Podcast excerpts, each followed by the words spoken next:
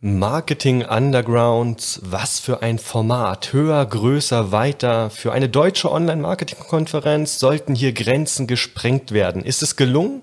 Wird die Veranstaltung künftig ein Pflichttermin werden? Lief alles perfekt oder wie habe ich das alles wahrgenommen? Klare Worte zur Veranstaltung, erfahre, wer die besten Speaker für mich waren und was ich beim nächsten Mal verbessern will. Ladies and Gentlemen. Willkommen beim Business Fight Podcast. In der blauen Ecke. Unternehmer und Online-Marketer aus Leidenschaft. Martin Bosi. In der roten Ecke. Der Herausforderer. Das Daily Business.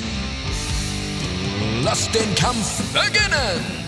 Ja, ein wirklicher Kampf wird es heute natürlich nicht. Vielmehr wird es ja, eine Reflexion von der Marketing Undergrounds, die jetzt am Dienstag in Berlin stattgefunden hat. Und gegen 8.30 Uhr bin ich im Treptower Park aufgeschlagen und habe meinen Fuß in die Halle der Marketing Underground gesetzt.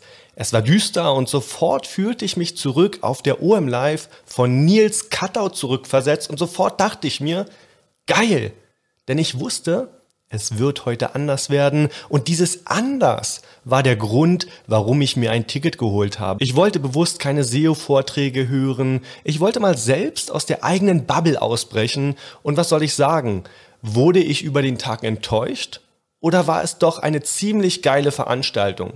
Ich werde hier im Podcast die geilsten Learnings für mich reflektieren und auf Dinge wie die Timetable, Speaker-Auswahl, inhaltliche Tiefe und vieles mehr eingehen. Ich möchte dich kurz vorweg warnen.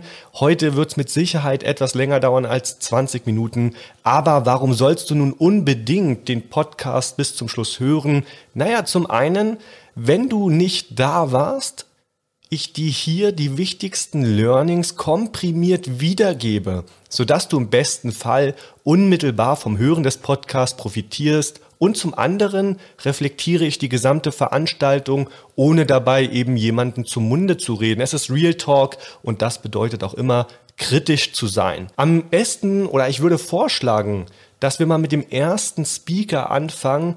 Mein absolutes Highlight, Julius van der Laar, Kampagnenberater von Obama.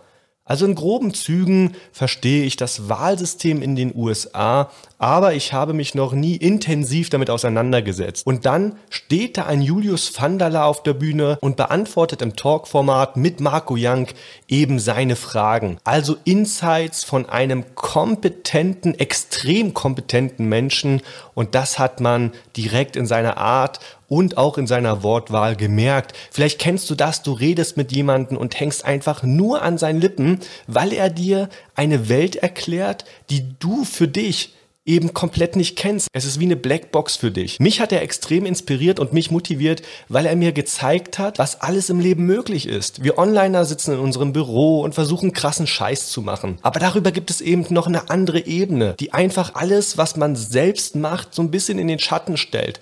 Das Leben bietet halt einfach so viel mehr und man kann so viel mehr erreichen und das wurde mir in dem Gespräch, in dem Talk mit Julius van der Laar bewusst. Interessante Insights waren zum Beispiel, die will ich euch natürlich nicht vorenthalten. Welchen Vorteil hatte Donald Trump gegenüber Hillary Clinton bei der 45. Präsidentschaftswahl in den USA? Also obwohl das Wahlkampfbudget bei Hillary Clinton bei 1,3 Milliarden Dollar und das von Donald Trump bei 795 Millionen Dollar lag, hat Trump die Wahl gewonnen. Und die Frage ist jetzt, warum? Das Narrativ, also die Botschaft von Obama damals war, yes, we can. Und von Trump war es Make America Great Again. Und wie lautete die Message von Hillary Clinton? Keine Ahnung. Hier hat es Hillary eben nicht geschafft, trotz einem deutlich höheren Etat einen Claim in den Köpfen der Menschen zu verankern. In den USA musst du dich übrigens für die Wahl registrieren und die Daten werden dann an die Parteien verkauft, was in den USA gängige Praxis ist und von der Gesellschaft nicht geächtet wird. Also in Deutschland unvorstellbar, in den USA gängige Praxis. Zusätzlich kaufen sich die Kandidaten weitere kommerzielle Daten ein und erhalten so exakte Daten vom Wähler. Datengetriebener Wahlkampf würde ich es jetzt in der Reflexion nennen. Vom Geschlecht über die Hautfarbe, den Namen und die Kaufentscheidung wissen die Wahlkämpfer eigentlich alles über ihre Zielgruppe und richten danach ihren Wahlkampf aus. Es wird also ganz klar segmentiert, wie man im Marketing so schön sagt. Insgesamt, und jetzt haltet euch fest, kam Hillary Clinton auf 20.000 Datenpunkte pro Wähler und Donald Trump hatte erstaunliche 60.000 Datenpunkte. Trump hatte also ein deutlich klareres Bild von seiner Zielgruppe. Zudem hat er seine Strategie ganz genau auf seine Zielgruppe ausgerichtet. Er wollte nicht alle in den USA von sich überzeugen, sondern nur die, wo auch tatsächlich eben eine Chance besteht, dass diese Wähler Donald Trump wählen. Nimmt man diese Punkte zusammen, kann man das zumindest als eine Erklärung für den Erfolg von Trump sehen. Klar verständliche Botschaften an eine genau definierte Audience. Als nächstes kam dann der Calvin Hollywood. Ich fasse mal seinen Vortrag ganz kurz zusammen. Also nutze Social Media und verliere die Angst davor. Ja, Kelvin kennt man natürlich und ich habe ihn bis dato immer in der Sur-Szene verortet. Vielleicht habe ich ihn damit ein bisschen Unrecht getan, aber am Ende ist es auch nicht disrespektierlich gemeint. Vor ihm als Unternehmer habe ich nämlich natürlich durchaus Respekt und natürlich wollte ich mir ein eigenes Bild von seiner fachlichen Kompetenz machen. Ich denke, das ist eben nur fair, dass man sich dann eben auch in so einen Vortrag hineinsetzt. Wurde ich enttäuscht? Keineswegs. Er hat einen guten vorbereiteten Vortrag mit vernünftigen Tipps gegeben. Tipps, die jetzt für mich zum Beispiel als Instagrammer oder Live-Video erprobten Marketer nicht neu sind, aber in seinem Vortrag haben eben nicht nur Martins gesessen, sondern auch Menschen, für die die Materie neu war. Und dafür hat er wirklich interessante und vor allen Dingen aus meiner Perspektive richtige Dinge dem Publikum präsentiert. Er hat mich eher in meinem Mindset ein bisschen bestätigt. Gerade zu Beginn der eigenen Social-Media-Karriere einfach mal ins Handeln kommen. Egal, ob du dich jetzt selbst hässlich findest, egal, ob du kein teures Equipment hast, was viele tatsächlich nämlich vergessen, was soll denn auch passieren? wenn du auf Facebook oder Instagram live gehst. Danach zerfleischt dich niemand. Als ich damals mit dem mittlerweile inhaftierten CLS einen Livestream gemacht habe und ihn sehr direkt und offen sich selbst enttarnen lassen habe, ist danach auch kein Shitstorm über mich eingebrochen. Warum habe ich die Videos mit ihm gemacht? Weil ich Zugang zu ihm hatte. Und warum zu dieser Zeit? Weil er dabei war, Leute reihenweise abzuzocken. Und ich möchte sagen, ja, gewissermaßen mit einem Schulterklopfen, dass ich ihn fast schon in einer journalistischen Meisterleistung enttarnt habe und so viele Menschen vor ihn geschützt habe. Natürlich alles jetzt, was ich gesagt habe, mit einem kleinen Zwinkersmiley. Danach kam dann der Aaron Troschke, das Geheimnis des erfolgreichen Influencer- und YouTuber-Marketings. Aaron Troschke polarisiert. Vor seiner Leistung habe ich natürlich großen Respekt. Ob mir seine teils sehr unhöfliche Art gefällt, ja, I don't know. Aber am Ende muss es mir auch nicht gefallen, denn über eine Million Abonnenten auf YouTube sprechen einfach eine eindeutige Sprache. Fakt ist, für die ersten 100.000 Abonnenten hat er ein Jahr gebraucht. Und dann ging es Schlag auf Schlag. Er sagt auch ganz klar, dass du nicht sofort aufgeben darfst. Wenn du mit YouTube starten willst, dann starte. Aber bleibe beharrlich am Ball und gebe nicht nach drei Monaten auf. Das ist auch wichtig in der Budgetplanung. Also ihr könnt nicht Videos produzieren lassen, die dann ungefähr einen Zeitraum von drei Monaten abdecken und dann denken, ihr werdet bei YouTube gut gelistet und, und, und, sondern ihr müsst das einfach viel, viel langfristiger sehen. Mindestens genauso wichtig wie die Kontinuität ist die einhaltende Professionalität. Wenn du also mit schlechtem Equipment beginnst, dann ist das okay. Aber beginne dann mit steigender Reichweite auch damit, dir einen Cutter zu suchen und konzentriere dich auf den Content und nicht darauf, das Video zu erstellen. Diese Aufgaben musst du abgeben. Viele Influencer, sagte er selbst aus eigener Erfahrung, verdienen 25.000 Euro im Monat,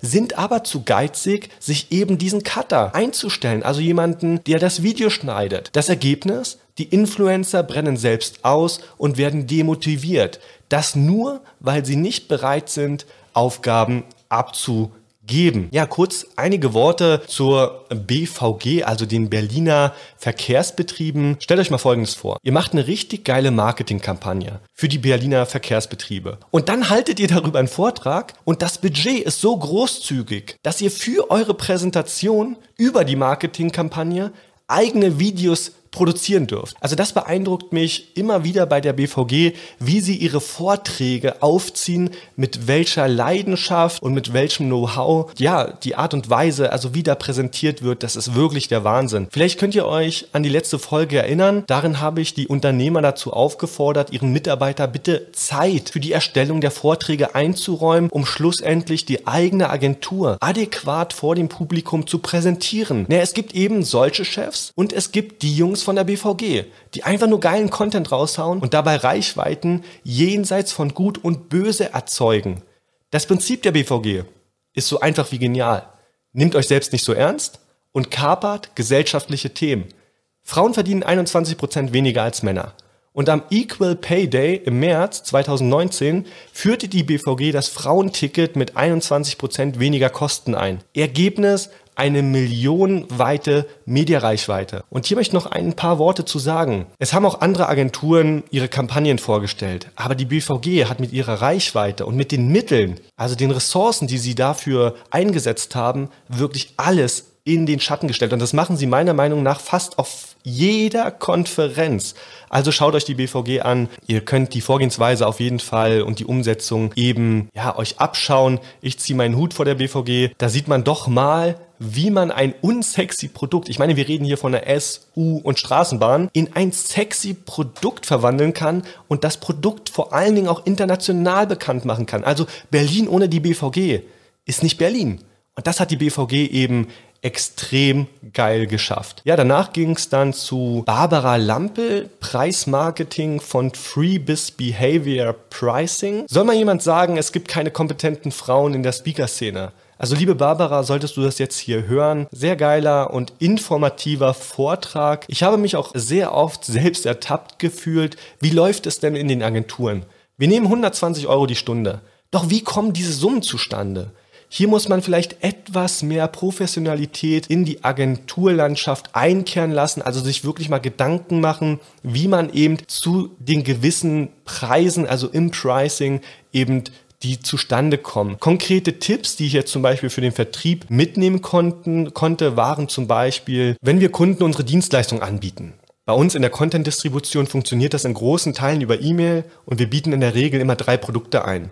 Wobei wir immer darauf abzielen, das Mittelpreisige zu verkaufen. Soweit so gut. Allerdings haben wir das teuerste Produkt nicht am Anfang genannt, sondern als letztes. Und hier hat mir Barbara in ihrem Vortrag einen wertvollen Tipp gegeben. Am besten wird das teuerste Produkt als erstes genannt, um den Kunden darauf zu framen. Also, es ist relativ teuer, aber es gibt noch günstigere Varianten. Klingt natürlich irgendwie banal und einleuchtend, aber manchmal benötigt man eben auch von draußen gewisse Impulse. Wobei ich jetzt bei diesem Framing auf den erst teuersten Preis nicht wirklich weiß, ob ich möchte, dass die Kunden denken, dass wir relativ teuer sind. Diese Frage konnte ich jetzt für mich persönlich noch nicht beantworten, also ob es der optimale Weg ist, aber an sich leuchtet es ein, was die Barbara da sagt. Mindestens genauso interessant fand ich, dass bei den Angebotspreisen auf Kommazahlen verzichtet werden sollte. Denn dadurch wird die Zahl länger und für das Gehirn wird es schwerer, die Zahl zu verarbeiten. Also statt 399,99 Euro lieber eben 399 Euro schreiben oder statt 995 Euro lieber 1200 Euro anbieten. Dann habt ihr 200 Euro mehr gewinnen. Das klingt aber irgendwie, ja, statistisch ist es wahrscheinlich auch bewiesen, einfach besser für den Kunden. Bei der Kalkulation von Preisen ist noch auf eine weitere Sache zu achten. Wer bei seinem Preis zum Beispiel 120 Euro schreibt, der suggeriert dem Kunden damit, dass es eher pauschal kalkuliert würde also ein einheitlicher Stundensatz. Besser wäre es tatsächlich zu schreiben 123 Euro, also als Beispiel. Dadurch glaubt der Kunde, dass hier wirklich kalkuliert wurde. Ich für meinen Fall fand das jetzt auf jeden Fall zumal, schon mal sehr, sehr spannend. Natürlich hat sie zum Thema Pricing noch viel, viel mehr gesagt, aber ich glaube, das würde den Rahmen jetzt sprengen und am Ende möchte ich ja, dass ihr alle selbst zum Marketing Underground kommt und eventuell spricht die Barbara dann ja erneut. Als nächstes ging es dann zu Curse. Ja, Podcast wird ein Milliarden-Business. Wie sicherst du dir ein Stück des Kuchens. Ja, Podcast, ich bin jetzt Podcaster, würde mich natürlich freuen, wenn es ein Milliarden-Business wird, wobei ich das eher aus repräsentativen Zwecken mache als aus monetären Zwecken. Curse alias Michael Sebastian Kurt ist mittlerweile eben nicht nur Rapper, sondern Podcaster und seine Sicht auf die Musik fand ich irgendwie inspirierend. Darum ging es nämlich eigentlich in Teilen, zum großen Teil. Die Frage war, verstehen die jungen Leute die Texte der aktuellen Hip-Hop-Größen? Und hören Sie die Musik mehr wegen dem Beat? Oder was trägt also den Erfolg der aktuellen deutschen Rapper? Oder ist es eben der Text? Curse hat hier eine ganz klare Haltung. Die Jugend hört Gangsterrap und versteht auch jedes Wort. Nicht um alles nachzuahmen, sondern um sich ein bisschen vom Elternhaus abzuheben, anders zu sein vielleicht ein bisschen gleichzusetzen mit so einer pubertären Phase. Ich bin selbst Hip-Hop-Fan und höre auch gerne Gangster-Rap und nicht selten frage ich mich selbst, hey Martin, warum hörst du dir das eigentlich an? Etwas, was ich vor Kunden beispielsweise nie erwähnen würde, weil ich mich tatsächlich auch etwas, ja, schäme ist jetzt vielleicht etwas zu viel gesagt, aber es ist mir ein bisschen unangenehm. Klingt jetzt vielleicht überzogen, aber ich selbst sehe mich halt im Sakko als Unternehmer und gleichzeitig gibt es aber eben noch eine andere Seite von mir, die eben auch Hip-Hop hört. Also jetzt zum Beispiel speziell bei Gangster-Rap. Und ich glaube, das ist in Ordnung. Und das wurde mir eben im Vortrag von Curse sehr, sehr bewusst. Ebenfalls sehr geil fand ich eben die Erkenntnis und es knüpft daran ein bisschen an, dass Curse sagt, dass er sich zu Beginn des Podcastens gefragt hat, ob er die Person Michael Kurt, also der Podcaster ist, und Curse der Rapper im Hip-Hop-Business. Also ob er das eben trennt. Das hat zu einem innerlichen Konflikt geführt und am Ende kam er zu der Erkenntnis, dass er ein und dieselbe Person ist. Wer damit nicht klarkommt, dass der Rapper auch Podcaster ist, der soll eben nur seine Songs hören. Hier muss also keine klare Trennung stattfinden, sondern wenn man authentisch ist, ist man eben die Person, die man ist. Was mir hier wieder bewusst wurde, die Menschen haben Alternativen. Wenn jemand diesen Podcast nicht mag, dann kann er das natürlich der ganzen Welt mitteilen. Oder Alternative, er hört ihn einfach nicht. Selbiges gilt für die Marketing Underground. Wenn ich die Konferenz schlecht finde, kann ich diese in jedem Gespräch mit anderen madig machen oder ich gehe einfach nicht mehr hin. Wenn ich mit True Fruits auf der OMX nicht klarkomme, dann gehe ich nicht hin. Wir haben mittlerweile so ein gewisses Geltungsbewusstsein und vergessen darüber, dass es eben aber auch Alternativen zum Haten von Sachen gibt. Hört euch auf jeden Fall mal den Podcast von Curse an. Mittlerweile hat er über 30.000 Downloads. Ich bin mir jetzt gerade unsicher, ob pro Folge oder gesamt. Wenn es pro Folge ist, wäre das natürlich ein enorm geiler Wert und insgeheim glaube ich sogar, es war pro Folge. Gut, jetzt haben wir die wichtigsten Speaker mal ja, durchexerziert und durchgesprochen. Jetzt möchte ich mal ein paar Worte zur inhaltlichen Tiefe der Marketing Undergrounds loswerden. In persönlichen Gesprächen mit den Konferenzteilnehmern fiel immer wieder der Satz, ja, dass die Vorträge recht oberflächlich sind. Fairerweise muss ich dazu sagen, dass auch jeder Gesprächspartner dafür Verständnis hatte. Schließlich kannst du bei einem 30-Minuten-Vortrag jetzt auch nicht noch erklären, wie du gewisse Dinge konkret umgesetzt hast. Wie habe ich die inhaltliche Tiefe wahrgenommen? Also als Unternehmer und Geschäftsführer einer Kreativagentur bin ich für die Strategie, HR, Projektmanagement, Kundenkommunikation, Business Development, SEO, Social Media Sales und vieles mehr zuständig. Beziehungsweise ich muss zumindest mal Ahnung davon haben. Das bedeutet, eigentlich hat mich jeder Vortrag auf einer dieser Ebenen irgendwie getriggert und mir wertvolle Erkenntnisse geliefert. Selbstverständlich sitze ich nicht mehr in Konferenzen und schreibe jedes Wort mit. Aber zumindest ein bis drei Learnings konnte ich tatsächlich aus jedem Vortrag mitnehmen, weshalb ich persönlich die inhaltliche Tiefe sehr beachtlich finde oder fand. Ich habe aber selbstverständlich Verständnis dafür, dass ein SEO-Manager mit einigen Themen nichts anfangen kann. Allerdings hat darauf der Veranstalter in der Form nur bedingte Handlungsoptionen und wird es generell eben nicht allen Menschen recht machen können. Hier sind wir als Konferenzteilnehmer gefragt, also Vorträge einfach vorab selektieren und in den freien Zeiten einfach networken. Ich stelle mir gerade vor, Julius Vandala hätte mich angerufen und mir gesagt, du Martin, wollen wir uns am Dienstag in Berlin treffen und für zwei Stunden über die amerikanische Politik sprechen. Ich war übrigens Wahlkampfberater von Obama. Hey, Leute, ich hätte sofort ein Bahnticket gekauft und wäre nach Berlin gefahren. Wie geil ist das also, dass eine solche Persönlichkeit zwei Meter von dir entfernt sitzt und ganz offen und ehrlich über seine Erfahrungen in der Politik spricht. Also sensationell. Alleine dafür hat sich der Besuch der Marketing Underground von Marco Young und dem Team um Sumago gelohnt. Ja, die Speakerwahl. Ich glaube, die ganze SEO-Bubble hat die Geburt von Marki Under, also der Marketing Underground, wie es ja liebevoll jetzt mittlerweile genannt wird, Marki Under, begleitet und mit offenem Mund verfolgt. Hier bin ich auch Marco sehr dankbar, dass er den Entstehungsprozess sehr transparent in seinem Wayne-Podcast aufgezeigt hat und uns auf seine Reise mitgenommen hat. Natürlich habe ich mir auch im Vorfeld Gedanken zum Event gemacht und ich habe mich gefragt, das sage ich jetzt hier auch ganz offen, ob er es schafft, aus seiner eigenen Bubble auszubrechen und Speaker für die Konferenz zu begeistern, die charismatisch sind und eine eigene Reichweite, also Fanbase mitbringen. Weil, wenn du die Arena Berlin voll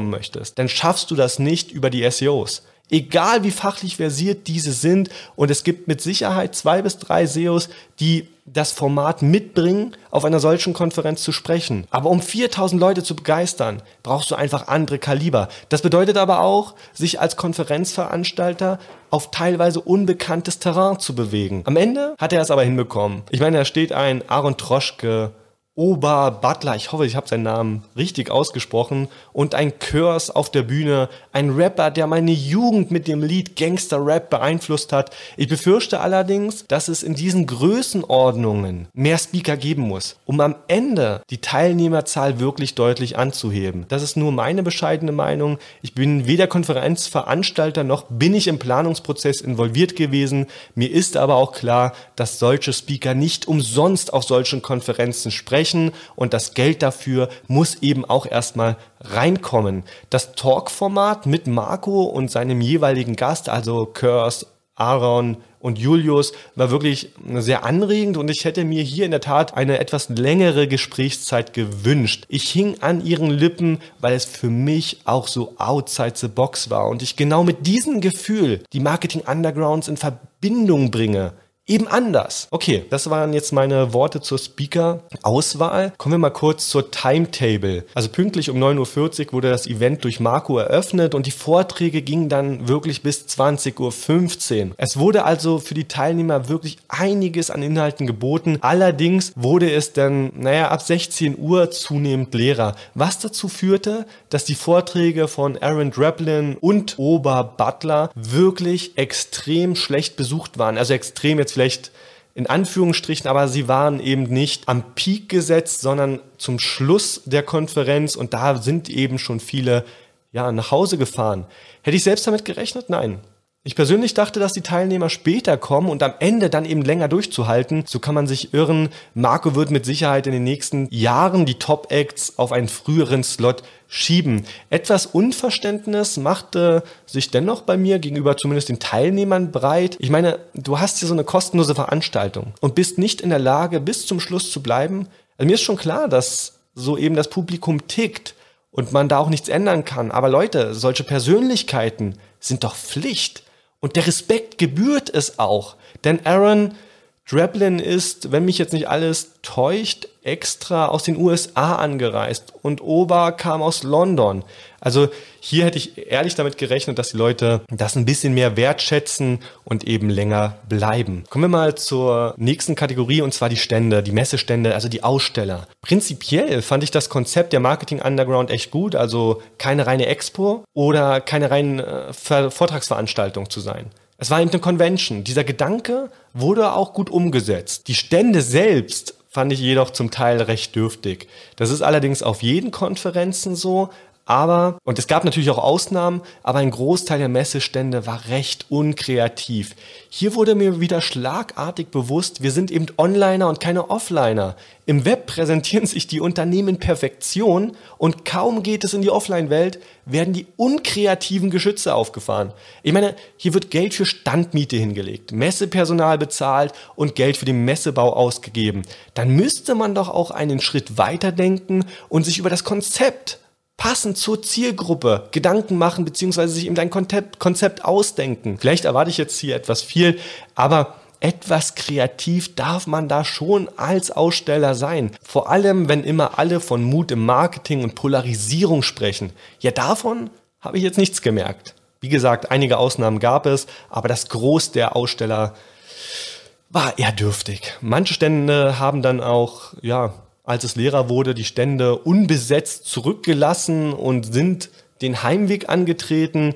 Also habe da eine schöne Erfahrung gemacht.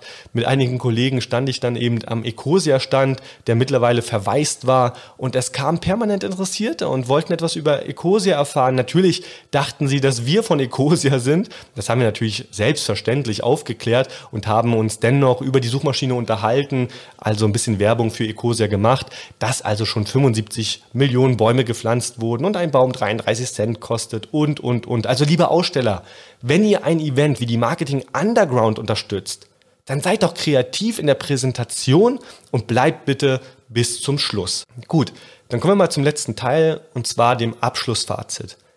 Im Grunde kann ich das sehr, sehr kurz machen. Die Konferenz war kostenlos. Außer du hast dir eben ein Premium-Ticket oder ein Supporter-Ticket geholt. Und dafür, dass es kostenlos war, gibt es mal komplett nichts zu bemängeln. Das darf nicht vergessen werden.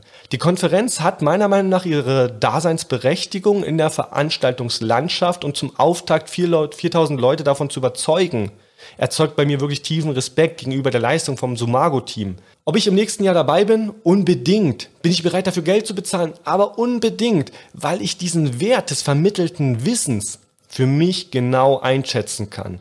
Und wer mir wieder erzählt, dass er hier nichts mitgenommen hat, sollte sich selbst mal hinterfragen. Ob es eine zweite Konferenz gibt, kann ich jetzt gar nicht beantworten. Ich habe mich mit Marco darüber jetzt noch nicht unterhalten. Ich schätze mal ja, wobei, und das wurde mir wirklich bewusst, als ich, als ich in dieser Riesenhalle stand, der finanzielle Apparat, also die finanziellen Kosten, die dahinter stehen, ich glaube, die waren immens. Und ich bin fest davon überzeugt, dass man in der Form daraus jetzt nicht unbedingt viel, viel Geld machen kann oder viel, viel Geld mit verdienen kann. Dafür müssten viel, viel mehr Besucher kommen und, und, und. Und von daher weiß ich nicht, ob er, ob der Marco, wenn er das nochmal rational sieht, sich dagegen entscheidet oder er sagt halt, okay, wir haben jetzt den ersten Touchpoint geschafft ja, die Leute wissen, wir sind am Start, so funktioniert die Marketing Underground und im nächsten Jahr kommt halt ein Groß wieder und dann kommen eben noch neue Leute und, und, und. Von daher, also ich sehe die Chance natürlich schon relativ hoch und ich würde es mir auf jeden Fall wünschen und ich drücke dir die Daumen, Marco, dass du die nächste Konferenz noch viel, viel größer machst. Ich bin im nächsten Jahr, wie gesagt, auf jeden Fall dabei und werde dafür auch Geld bezahlen und werde mit Sponsoring die ganze Veranstaltung unterstützen. Ja, und dann würde ich sagen, heute mal nicht am Dienstag, sondern am Donnerstag, weil, am, weil eben am Dienstag die Konferenz stattgefunden hat. Und ich freue mich auf nächsten Dienstag, wenn es wieder heißt Business Fight. Der heutige Kampf gegen die Herausforderung im Daily Business ist zu Ende. Aber die Schlacht geht weiter. Für weitere spannende Folgen vom Business Fight Podcast abonniere uns und lasse uns eine Bewertung da. Business Fight. Mein Kampf gegen die täglichen Herausforderungen des Unternehmertums.